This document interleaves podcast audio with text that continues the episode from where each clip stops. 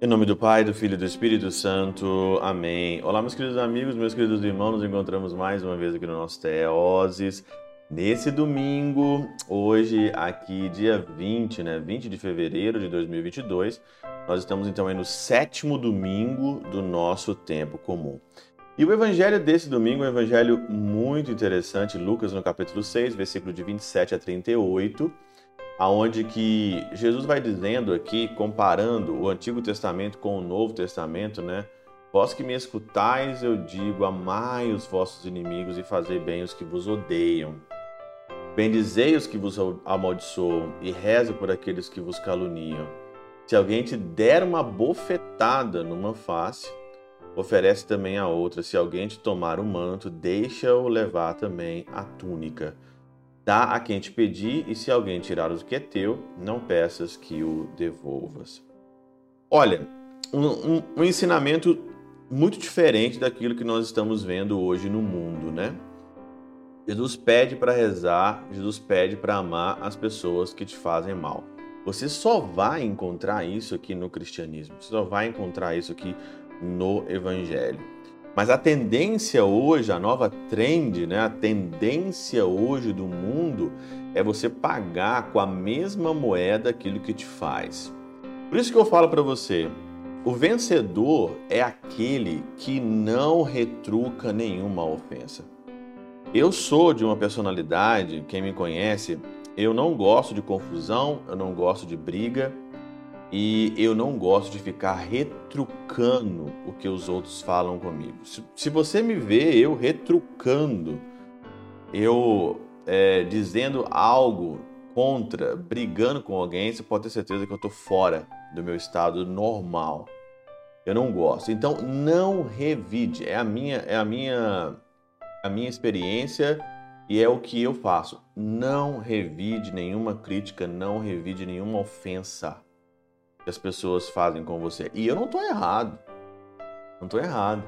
Porque hoje na Catena Áurea, quando você olha aqui São João Crisóstomo, São João Crisóstomo diz aqui o seguinte: não disse aguenta com humildade o ataque de quem te ultraja, mas sim age com sabedoria e te oferece ainda mais a sofrer tudo o que ele deseja fazer vencendo-lhe a insolência com a riqueza da prudência, de modo que, envergonhado por tua paciência sem igual, te deixe e vá embora.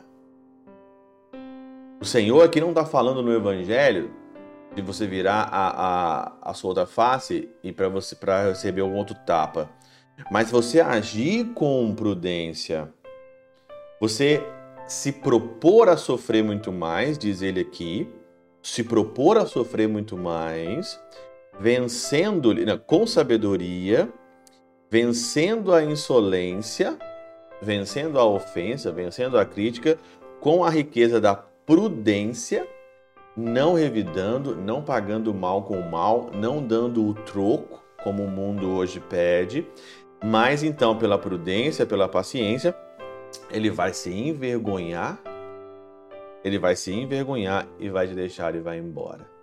Por isso que a, a melhor coisa que tem quando você é criticado, quando você recebe, eu já recebi aqui várias críticas do Teoses, vários e-mails aqui me xingando, né?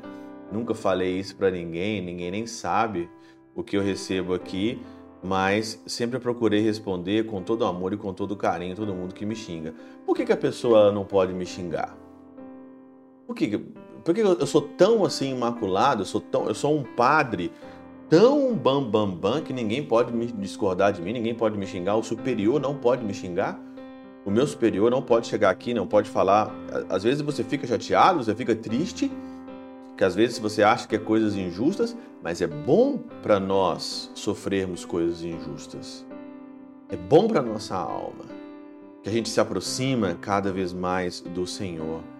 Quando você perde o medo de ser criticado, de ser caluniado, de ser xingado, você tira a arma do inimigo e você fica mais forte.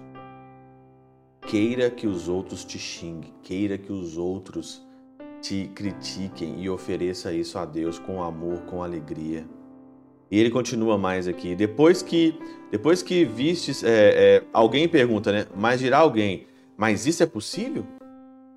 Mas isso é possível? É possível viver assim, meu Deus do céu? É possível viver como eu falei? É, é possível viver, é possível viver.